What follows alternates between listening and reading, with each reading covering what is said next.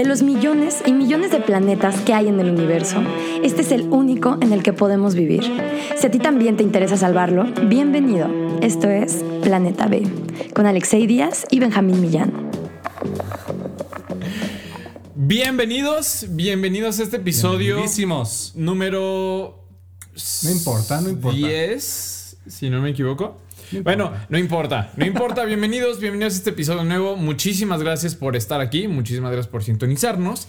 Y les tenemos un episodio nuevo, especial, y vamos a estar creando una serie diferente de episodios dentro de nuestra programación mensual. Como ya vieron en el- los episodios pasados, sobre todo en el tema de la COP, tenemos uno de noticias, un tema en el que discutimos un tema más en profundidad que en el pasado fue la COP, y después en el cual tenemos un experto para hablarnos de ese tema. Sin embargo, algo de retroalimentación que estuvimos obteniendo de los que escucharon el podcast es fans. que tal vez es un poquito difícil de seguir el ritmo para aquellos que apenas están adentrando en este mundo de la ecología, de la sustentabilidad y del cambio climático. Entonces decidimos sí seguir, sí hacer una nueva serie de episodios que es Ecología 101, en el cual los vamos a ir guiando paso a paso en cómo se pueden adentrar en este mundo, por qué les debería de importar, qué pueden ir haciendo para que cada vez entiendan más los otros episodios y para que también les dé un poquito de, de preocupación mayor las noticias De internacionales. interés mayor. De interés mayor. De interés mayor las noticias internacionales, por qué chingados hablamos de Grecia, por qué rayos hablamos de que prohibieron las bolsas de plástico en Francia, qué relevancia tiene esa en nuestra vida. So- Entonces, sobre todo, creo que es importante también recalcar que estamos muy atentos a la retroalimentación que nos dan eh, vía redes sociales y le agradecemos muchísimo porque de ahí es de donde podemos sacar más información que al final de cuentas es lo que buscamos, difundir todos estos temas y la importancia y la relevancia que Claro. tienen. Entonces, no hay preguntas tontas, desde ahorita lo digo, no hay preguntas tontas y en este episodio vamos a responder algunas de las que nos hicieron o algunas que se repitieron bastante que nos hicieron, obviamente sin mencionar quiénes fueron porque sabemos que a algunos les da todavía pena hacer este tipo de preguntas porque sienten que van a ser juzgados o que deberían de saberlo todo y créanme que no. Nadie nace sabiendo, no importa que tengas 10, 15 años o que tengas 80, puede que no sepas nada sobre estos temas y no es para juzgarlos. Qué bueno que tienen la iniciativa de preguntar o de tener la curiosidad para, para indagar. Y aquí estamos justamente para eso. Para eso van a ser estos episodios. pues muy bien, eh, vámonos con el primer tema y yo creo que lo, el primer tema que vamos a tocar es el explicar nosotros cómo nos metimos en este mundo, para que vean que en verdad no hay pregunta tonta, todos empezamos en algún lado, inclusive ahorita nosotros que ya somos un poquito activistas más metidos, cómo llegamos desde, pues desde cero. Entonces, Alexei, cuéntanos. También como no somos súper expertos en todos los temas, porque aparte esto abarca muchísimos temas, muchísimas áreas de profundización. Intentamos buscar y hay unas que nos gustan mucho y de las que sabemos más que otras. Yo eh, desde pequeño me, me interesaban temas de naturaleza, más que nada. Yo era de levantarme muy temprano en las mañanas, los sábados o los domingos para ver Natural, este, Natural, Nat. Animal Planet, Ah. Nat Geo o Discovery Channel y a mí me encantaban las presentaciones que se hacían como en medio de la selva, en medio del desierto y cómo llegaban con animales, los tocaban. Y yo quería hacer eso, luego ya aterricé más a querer ser veterinario, luego vi que no podía yo con la sangre, entonces me metí a temas más económicos, yo soy economista, pero de todos modos al, al estar estudiando la carrera de economía me empecé a meter más en el activismo, eh, con colectivos o con organizaciones que tocaban temas de medio ambiente y ahí fue cuando me empecé a conocer un poquito más de estos temas. Luego me empecé a meter a temas internacionales también y ahorita en mi actual trabajo como funcionario público sí voy de la mano con proyectos ambientales. Estoy involucrado en proyectos internacionales ambientales junto con Benjamín y justamente decidimos empezar este podcast para poder traerles a ustedes lo que ya hemos recorrido nosotros, lo que nos ha costado aprender o lo que nos ha costado entender y podérselos dar un poquito más digerido. ¿Cómo empezaste tu amigo? La forma en que yo empecé, me fui a vivir un año a Estados Unidos cuando estaba recién salido de prepa. Eh, yo, antes de prepa, realmente no estaba nada involucrado en el tema. De hecho, yo tenía la creencia de que estaban exagerando cuando nos decían es que el planeta se está calentando y que si no actuamos van a pasar cosas, bla, bla, bla. Porque yo decía, bueno, es que realmente lo que está pasando solamente es que se están acelerando los ciclos de que se calienta y se enfría la Tierra. Eh, cuando me voy a Estados Unidos este año, me tocó vivir en Oregon Y en este, este, es un estado muy hippie, muy verde, lleno de bosques, pero gente muy comprometida. Y eso me gustó muchísimo. Es diferente a lo que se ve en California, es diferente a lo que se ve en Texas, es diferente a lo que se ve en Nueva York. Que bueno, todos van agarrando ritmo, pero en Oregon desde hace ya, debe haber sido 8 años más o menos, 8 o 10 años. Ya todos eh, les encantaba usar ropa Patagonia porque Patagonia tenía desde entonces o desde, desde su fundación un rayo sustentable muy interesante, que hechos de fibras de poliéster reciclado, eh, ya todos traían sus botas, eh, sus botellas de agua marca muy fancy, pero ya era por el rollo de no usar botellas de plástico. Ah, ya todo el mundo andaba en bici, se movía caminando. Entonces ahí empecé a ver este mundo, esta mentalidad un poquito más hacia el consumismo estilo americano. Pero yo llego a México y me doy cuenta que aquí seguíamos comprando botellas en el recreo. Este, todos botellas de agua de plástico, nadie la cargaba. Eh, como que empecé a ver mucho de lo que yo me había acostumbrado ese año, cómo no se aplicaba a México. Entonces ahí fue cuando empezó, nació el Benjamín Sustentable, eh, ecologista. Y después en universidad, yo estudié diseño de modas, eh, tuve una clase de upcycling, que es el suprarreciclaje o la reutilización creativa de materiales de desperdicio. Y ahí fue cuando como que muchas cosas convergieron, que fue, vi un proyecto de, en la India, de cómo utilizan el desperdicio de piel para crear productos ecológicos. Y dije, dude, yo estoy en León, Guanajuato, estudio diseño y tengo los medios, o sea, conozco a la gente, creo que puedo crear un producto interesante con el mismo concepto. Y así fue como creé Unwaste. Y Unwaste me fue llevando en este mundo porque obviamente llamó la atención, revistas, entrevistas y todo este tipo de cosas. Y fue así como, dude, me estoy metiendo en un mundo más serio, entonces me tengo que documentar, tengo que aprender. Y eso me fue jalando. Después empecé a crear blogs, empecé a hacer TikToks, empecé a eh, hacer cosas de medios. Creando contenido. Creando contenido hasta que pues estamos aquí. Literal. Bienvenidos a Planeta B. Y así fue, y así, y así fue mi mundo en, esta, en este rollo de la sustentabilidad de ecología. ¿Cuál es la primera pregunta que nos lanzaron? Y bueno, para pasar a la primera pregunta es, ¿cómo puedo proteger a las tortuguitas aparte de no usar popotes? Y creo que este tema del video viral que, que, tenemos una tortuga enorme, creo que ya es una caguama, y le intentan jalar. Yo nunca supe que era un popote lo que le sacan, hasta después que dijeron que era sí, que le meten unas pinzas porque, porque yo ya ves, lo que le sacan es como algo tan sucio, tan rígido, que tú dices, ¿cómo eso era un popote? ¿Cómo no se salió tan fácil si se supone que son flexibles? Y eso como que el, dolor que, te da ese video de ver cómo la tortuguita empieza a sangrar, creo que es lo que a muchos empezó a concientizarlos en no usar un solo producto, ¿no? Claro, ¿no? Sí, el, rollo de los popotes y las tortugas se convirtió en insignia del movimiento. Ajá. Aunque hay que recalcar, y eso pues... Eh, no espero que les quede claro porque a mí me quedó claro hasta hace literal meses. que esta lucha de la ecología, del cambio climático, todo eso son muchas luchas juntas. Por ejemplo, el rollo de las tortugas estamos hablando de la lucha por la biodiversidad y degradación de recursos. O, este los, residuos, que los residuos no terminen los en los océanos también. Todas, esas son temas muy diferentes. Una es que las tortugas no se extingan junto con otros animales. Otra es el manejo de recursos, cómo es que el popote llegó al mar y ese popote tomó muchos recursos producirlos. Y otro tema es el cambio climático.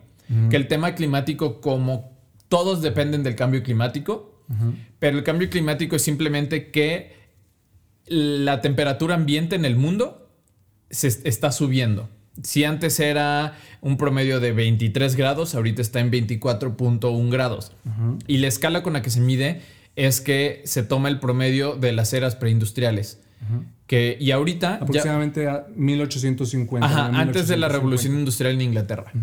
Y ahorita ya vamos 1.1 grados, un poquito más calientes. Entonces, todas estas son luchas diferentes que todas van de la mano. Entonces, como que concepto, primer concepto que hay que entender para poder ser un poquito más eficientes con nuestra lucha. Porque sí, el, un popote tienes que extraer petróleo, tienes que refinarlo, tienes que convertirlo en pellets de plástico, tienes que convertirlo en popote, tienes que empacarlo en una bolsita de plástico, tienes que llevarlo hasta el, hasta el Costco y donde el Costco lo van a comprar restaurantes, en el restaurante te lo van a dar a ti, lo vas a usar 20, 30 minutos y lo van a tirar y después no va a ser bien desperdiciado y va a terminar en corrientes de ríos va a ir a dar al mar y la tortuguita se va a terminar asfixiando. Entonces son muchos temas en conjuntos y nosotros nos vamos a estar enfocando en cambio climático, que es lo que trae una consecuencia directa hacia nosotros, porque No sé si tú quieras dar la noticia un poquito más cruda.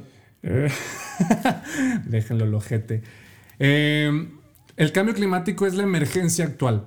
No se habla mucho a, nivel como muy popular o muy social porque sabemos que contempla aspectos muy técnicos o que es muy negativo, pero la idea es, eh, estamos calentando tanto nuestro planeta que va a llegar un momento en el que, y ya están pasando, que haya eh,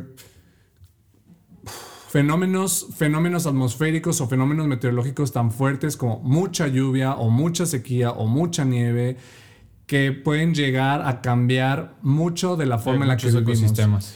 Esto puede, eh, eh, algo que hemos oído muchas veces es que se derriten los polos, que aumentan los niveles del mar, entonces muchas islas van a desaparecer, muchas costas van a desaparecer y pensamos que eso va a ser muy, muy, muy a futuro, pero pues hay algunas ciudades que ya están a nivel del mar y poco a poco van perdiendo, perdiendo contra el agua que va subiendo.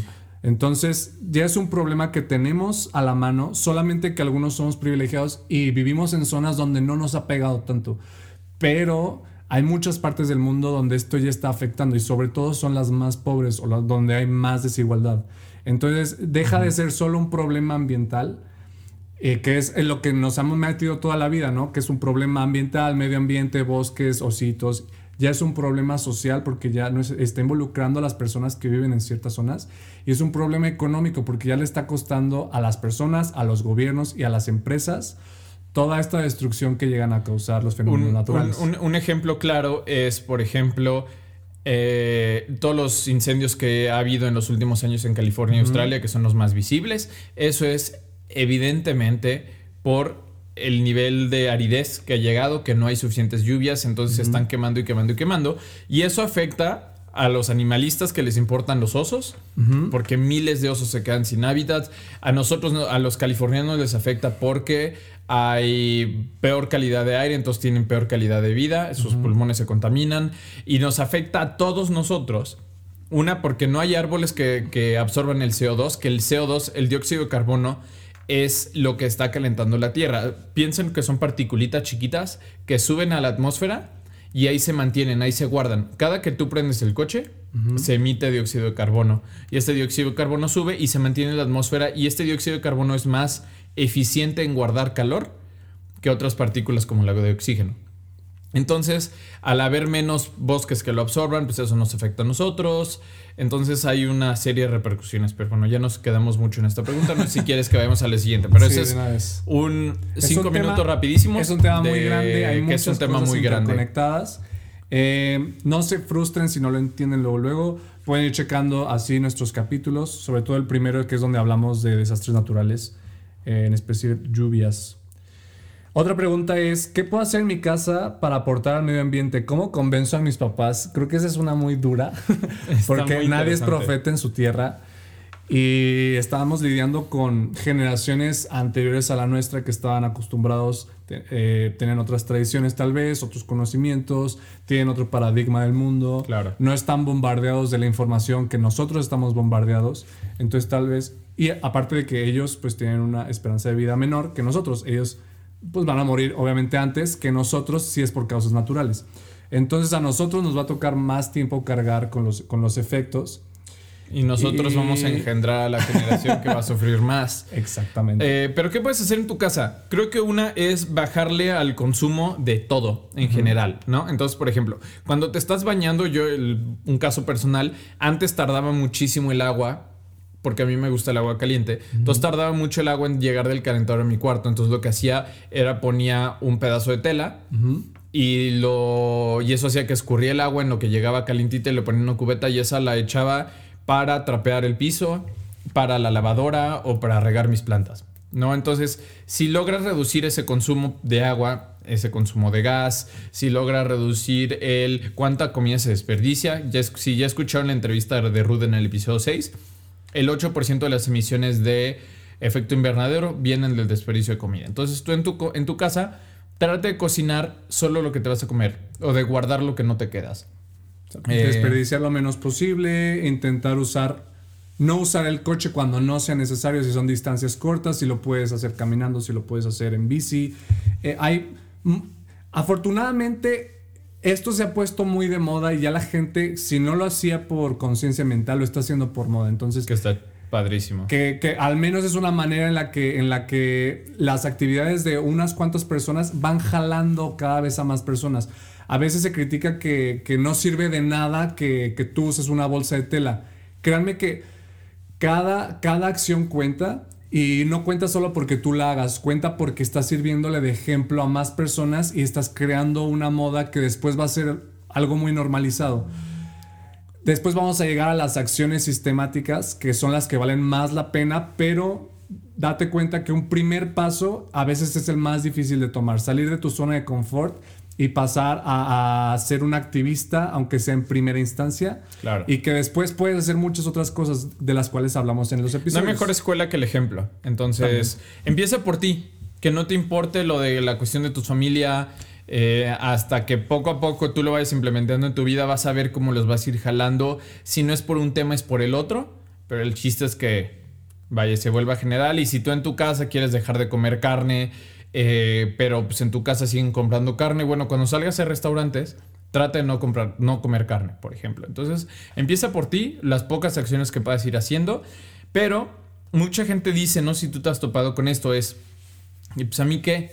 O sea, el que yo deje de comer carne o el que yo deje de, de bañarme rápido en cinco minutos, pues no va a cambiar nada porque los efectos son masivos. Y lo único que tengo yo que decirles es que este es un proceso individual y es de mucho tiempo. Entonces, para llegar al nivel de conciencia para hacer efectos masivos, pues primero tienes que empezar por ti. Entonces, si tú ya eres suficiente consciente de tu vida, de tus hábitos, de tu consumo, de todo, puedes empezar a tomar diferentes efectos. Entonces, es justamente la persona que me llegó con la decide, güey, pues yo me tardo media hora en el baño, pero pues no va a hacer nada diferencia porque el 80% del agua en el estado que se gasta es por eh, Agricultura. agricultura. Ciudad. Pero es, por ejemplo, si yo digo, ay, pues de nada sirve que yo use mi coche si después están construyendo refinerías y hacen trenes de diésel. Pero si tú no empiezas a usar la bici, no entiendes cuál es la cuáles son los beneficios de tener una ciclovía en la ciudad. Entonces no entiendes qué tipo de ciclovías se necesitan. Entonces no entiendes por qué la gente deja de usar las bicis. Si tú dices, ah, pues yo uso mi coche, pues mi, mi, mi- mi influencia personal no va a cambiar nada. Pero sí influye mucho en tu conciencia y después lo que vas a estar buscando hacer más adelante y cómo te vas a ir involucrando con este mundo. No sé si revolvió un poquito, pero sí, mucho es por conciencia personal y lo que puedes llegar a hacer. E incluso llegar a investigar por tu cuenta. O sea, si, si te- algo te causa un poco de espinita, aviéntate a investigarlo, aviéntate a ser más sensible a lo, a los, a lo que tú percibes con tus sentidos para que te des cuenta que no es normal que, que lo que respiras huela tan feo, porque puede ser contaminación. Claro. A lo que ves cuando observas tu ciudad, que es una capa muy gris, muy oscura o, muy amarillenta, antes de llegar a un cielo muy azul, que también es contaminación, o que tú veas mucha basura tirada, que tampoco es algo normal, pero se ha ido normalizando. Entonces, ahí es cuando tú empiezas a ser consciente de lo que pasa y puedes empezar a tomar acciones que después pueden dar ejemplo a los demás, y de ahí pasas a las siguientes, que son las acciones colectivas, ¿sale? Que después platicaremos en otros episodios. Otra pregunta es, ¿cómo sé qué productos son ecológicos? Me encantaría que yo también supiera de manera súper fidedigna cuáles son exactamente los mejores productos.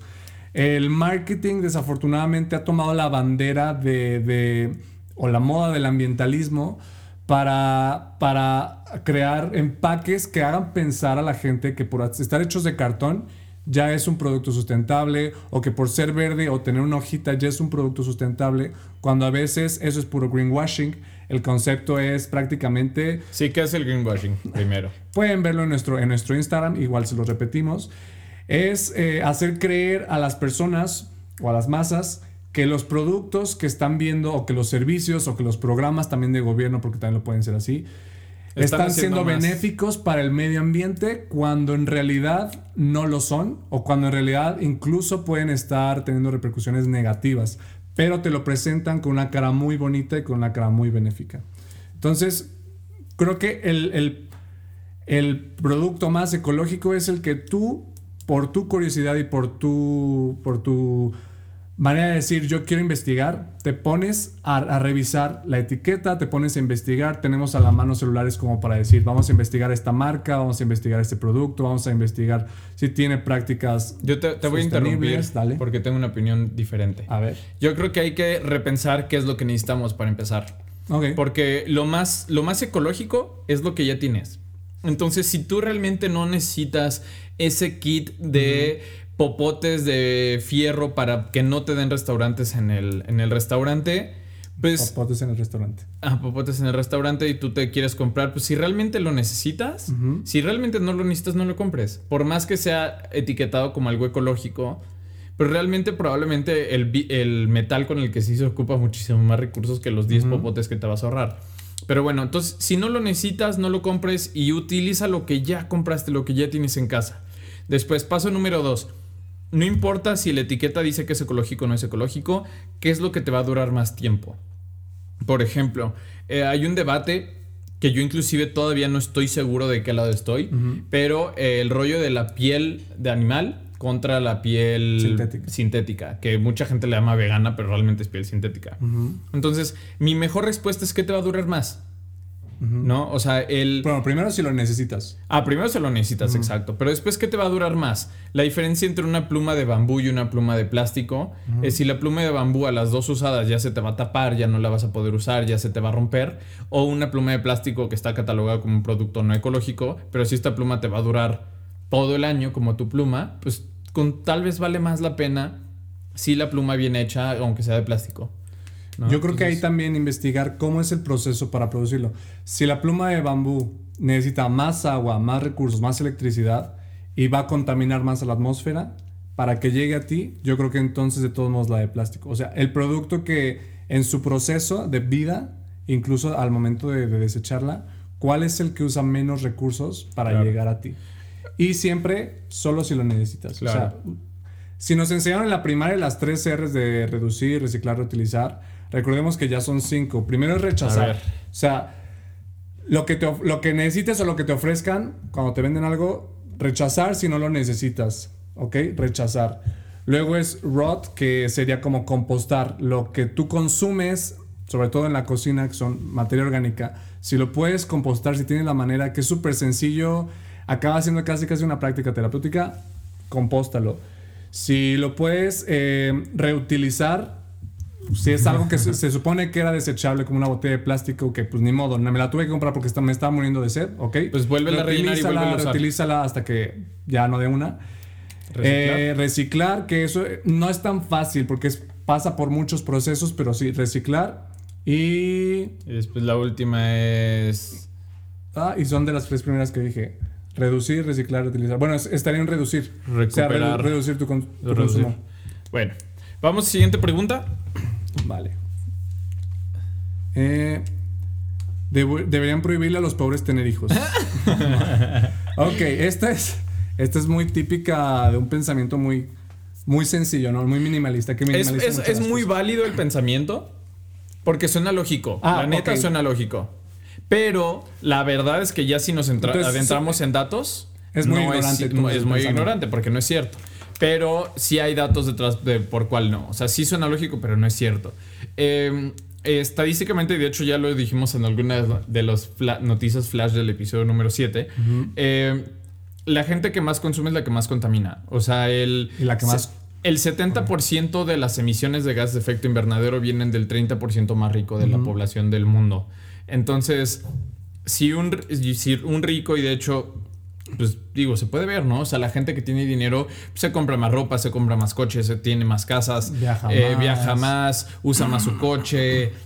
Contra alguien que está en una situación de pobreza, pues, ¿qué va, ¿qué va a poder consumir ese niño? ¿Qué va a poder gastar comparado contra un niño rico, contra un niño pobre? Entonces, no es contra los ricos, Simplemente es contra repensar, repensar, nuestro consumo de todos. Y realmente si la gente pobre tiene hijos, pues no, es la, no pasa nada. No es una repercusión grave. Y si tú eres rico y tienes muchos hijos, pues tampoco pasa nada siempre y cuando sea un consumo responsable. No sé cuál sería tu opinión al respecto. Eh, creo que este pensamiento viene de, de, lo que se ve. O sea, usualmente... Eh, relacionamos el tema de, de la contaminación con la basura que se ve. Creo que es de lo primero que nos decían. La contaminación es la basura, ¿no? Entonces, en las ciudades lo que solemos ver que es que en las, po- en las zonas más pobres es donde suele haber más basura, Sí, ¿no? claro. Porque pues los ricos o tienen un sistema que pagan para que esté más Mm, limpio. Gran punto, gran punto. Entonces, es, es como lo primero que alcanzan a ver lo- los ricos y por eso es, es tan fácil decir como que, que tengan menos hijos porque son los que ensucian más. Cuando la urgencia climática es causada por emisiones de gases de efecto invernadero que son causadas, como ya dijo Benjamín, por el porcentaje de la población más pequeño, que es el que consume mucho más. y los que tienen tiene más focos en su más. casa. Los que usan más el carro, los que viajan más en avión, etc. etc. Los que consumen más. Los en- que en comen más carne. Claro. Entonces, la otra también eh, de, de esta, que, que es lo que invalida el argumento per se, es, es que el, el derecho a la reproducción es un derecho humano. O sea, no puedes así prohibir que alguien rico o pobre llega, deje de tener hijos, porque es un derecho humano, es un derecho inherente a, las personas. Entonces, desde ahí es como algo que no podría pasar. A menos que se reforme la Carta de Derechos Humanos. Bueno, pero si tú estás en el 50% más rico de tu país, de México, del mundo, pues no tengas tantos hijos. Sí, más bien, eso, eso aplicaría para, para el porcentaje rico. Al revés, ajá. O sea, ni siquiera es como que los pobres no se reproduzcan, casi que se tendría que ser que los ricos no se pro- reproduzcan o no se reproduzcan tanto. O si se reproducen, que tengan hábitos sustentables muy, muy, muy rigurosos, sí. ¿sabes? Sí, sí, sí. Porque digo, y creo que esto, esto es por lo que les cuesta a nuestros papás a veces entenderlo, porque no estamos, no queremos salir de la zona de confort o, de- o del privilegio de, ay, no, es que es bien padre irme al, al trabajo en carro, aunque esté a dos cuadras. Es bien padre, o lamentablemente en nuestro país es más seguro, este, o no me van a chiflar si soy mujer. O la, o la ciudad está mucho. diseñada tan de la chingada Ah, que realmente no, te de- no tengas de otra porque realmente no es viable irte caminando. Claro. Entonces tampoco no es tanto, o sea, creo que hay muchas cuestiones de políticas públicas que se pueden hacer. O de seguridad. No es cuestión de echarle culpa el- a los ricos o a los pobres, simplemente es entender cuál es la realidad. Entonces no, no es cuestión de reproducciones, eh, es más cuestiones de consumo y de políticas públicas que lo vamos a hablar mucho más. Eh, Si escucharon episodios 1 y 2, que es de cómo en México se produce la energía, si tú tienes más focos no, podría, no pasaría nada si esa energía fuera limpia. Entonces podrías tener los focos que quisieras. Última pregunta que nos queda súper poquito tiempo. ¿Qué tan cierto es que se va a acabar el mundo? El mundo tiene Esta es la pregunta del millones millón. y millones de años. Eh, ha pasado por miles de eras. Vimos la película de la era de hielo y también puede tener eras muy, muy calientes. El mundo no se va a acabar. El mundo no se va a acabar. No. Lo que puede que se termine es esta época en la que estamos, bueno, en la que estuvimos, que es el Holoceno, que es una época Ay, muy... qué Ah, obviamente les recomiendo el libro The Donut Economy. Es una época que lleva de- de- de- 12.000 años en la cual el planeta ha tenido una temperatura muy estable que nos ha permitido a los humanos tener civilizaciones, controlar los temas de la agricultura, entonces poder progresar. Es una época privilegiadísima. Nosotros, ¿qué estamos haciendo? Que esa época, con tantas emisiones, la hemos eh, hecho muy... In- ¿Cómo? Recortado la esperanza de... Sí, o sea, de ser una época muy estable, con tanto calor, nosotros la vamos a hacer más inestable, entonces eso es lo que va a pasar. Si se, al ritmo que seguimos, que estamos, si, lo- si, si continúa así, va a ser más difícil vivir de manera tranquila eh, en cualquier parte del mundo porque los climas van a ser muy, muy Entonces, caóticos. por ejemplo, eh, la pregunta que inspiró, más bien la pregunta que nos hicieron fue así como, dude, a mí desde que estoy chiquita me dicen que eh, compartamos coche y ride a la escuela, que porque el mundo se va a acabar y dice, dude, la verdad es que yo sigo viendo que nada ha cambiado y sigo sin hacerlo y no pasa nada. Ok. La forma de responder y de atacar y de que te empiece a preocupar todo esto es porque realmente creo que si nos damos cuenta sí lo podemos ver simplemente estamos un poquito cegados. Cada vez hace más calor, cada vez hace más frío y a veces las temporadas de frío son más largas o más cortas. Por ejemplo, esta temporada de invierno realmente no hizo frío, esta temporada fue muy corta y también hace poquito nos enteramos que en la Ciudad de México... O sea, yo ya sabía que en Salamanca, ¿eh? Porque si no mi novia me pega. Su novia es de no Salamanca.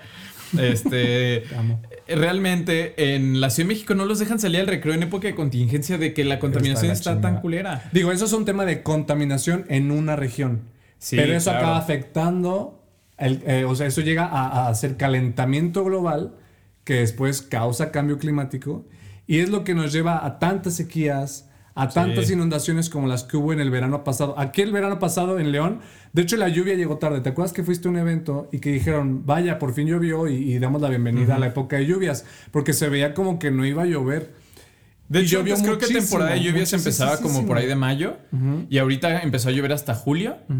Y terminó hasta octubre, cuando debió haber estado acabando por ahí de principios de septiembre. O, o inclusive antes. Y llovió mucho, y llovió Y bien. llovió sabrosón. muchísimo. Y si, si se fijan en nuestro primer capítulo, hablamos de cómo durante todo el verano hubo inundaciones en muchas partes del mundo y ya ni siquiera vimos los países o las regiones que suelen tener esas inundaciones. O sea, ya vimos inundaciones en China, en India, en, en Alemania, vimos zonas que parecían turísticas con ríos desbordados. Y ya nos damos cuenta que esto es un problema que le va a pegar a ricos, le va a pegar a pobres, pero los pobres, por no estar tan preparados o no tener tanto financiamiento Por no en sus poder países, ir a vivir a Vancouver. Oh, exacto. Por no poder construir sus casas más altas, güey. Van a ser quienes sufran más las consecuencias. Entonces, incluso aquí llega a ser otra vez muy ignorante y muy injusto decir que ellos son quienes no, no merecen seguirse reproduciendo. Bueno, pero entonces, si la pregunta es, si la pregunta es ¿para qué le pegas a la cámara? Si la pregunta es, a ver, entonces, ¿me tengo que preocupar de educar a la siguiente generación de la manera correcta? Es no. Empieza a actuar ayer. Porque esto ya lo estamos viendo, ya lo estamos viviendo y, y les vamos a poner en contexto y ahora sí los datos reales. Eh, el reporte del IPCC, que es un reporte del panel intergubernamental del cambio climático de la ONU, que ya hablamos de él en episodios anteriores, es un, es un grupo de científicos que dijeron, ok, antes la meta estaba que el mundo no se calentara más de 2 grados con respecto a eh, temperaturas en épocas preindustriales, ¿no? Ahorita ya dijeron tiene que ser 1.5, porque si pasamos del 1.5 grados, ya va a haber repercusiones irreversibles, de que de hecho ya no son irreversibles, pero va a haber conse- conse- consecuencias muy feas en cuanto a escasez de recursos, ya no va, ya eh, protección de biodiversidad, eh, mucha por tsunami, bueno, no sé si tsunamis, pero sí huracanes, sequías que van a hacer que mucha gente se tenga que desplazar de sus ciudades, tenga que irse a vivir a otras regiones porque ya no van a poder vivir ahí. Y ahorita vamos en 1.1 grados 1.2. 1.1, 1.2. O sea, nos quedan punto Ocho. 3 o... No, porque es a ¿Para el 1.5. 2? Ah, para el 1.5, sí. Con 1.5. Entonces nos quedan punto 3 grados de margen para no llegar a esa época donde dicen si pasamos del 1.5 ya va a estar bien cabrón y por, vamos a ver consecuencias que nadie se esperaba. Bueno, sí se esperaba, pero realmente no sabemos cuál va a ser la consecuencia de... O sea, se hacen predicciones de qué es lo que va a poder pasar. Sí, ¿no? con- con base O sea, en el historial de lo que se ha ido generando, pero se espera y que con base a mayor. modelos muy, muy sofisticados que te indican, o sea, si llegamos al 1.5, el nivel del mar va a aumentar tanto, Sí. los inviernos van a durar bien poquito, y- pero si llegamos al 2, todas estas islas van a desaparecer, eh, el invierno neta no va a durar nada y las temporadas de calor van a durar un chingo. O sea, hay muchos escenarios, hay como cuatro escenarios, como uno muy optimista, optimista, negativo y muy negativo o muy catastrófico. Entonces, depende mucho de nosotros y de la acción que tomemos a qué escenario es al que vamos a acabar llegando. Entonces, ya estamos en 1.2 de 1.5. Entonces, el actuar era ayer. Entonces, si estás escuchando esto y te sigues preguntando, no Si te es apures, necesario. no te sientas mm, estresado, estresada, estresade, pero pues ya empieza a actuar. O sea, empieza mañana a separar tu basura, empieza mañana a apagar los focos cuando los necesitas usar, empieza mañana a eh, dejar de usar tu coche lo más posible cuando no tengas la necesidad de usarlo. Eh, trata de usar cosas que no tengan envoltura de plástico, eh, trata de consumir lo menos posible, no compres en Shane, no compres en Zara. Eh, entonces, todos estos temas son los que vamos a tratar en esta serie que se llama Ecología 101, que nos extendimos muchísimo más. Yo quería que fuera un episodio corto, ya van 34 minutos. Pero bueno, vamos a tratar de hacerlos de 20 minutos o menos, Ok. eh, para que sean mucho más sencillos. Y pues bueno, esta fue la introducción. Muchísimas gracias, Alexei. Vayan a seguirnos a redes sociales. Planeta de Podcast en Twitter, Facebook, Instagram, TikTok y próximamente otras. Y recuerden, el único Planeta B es este podcast. Bye. Bye.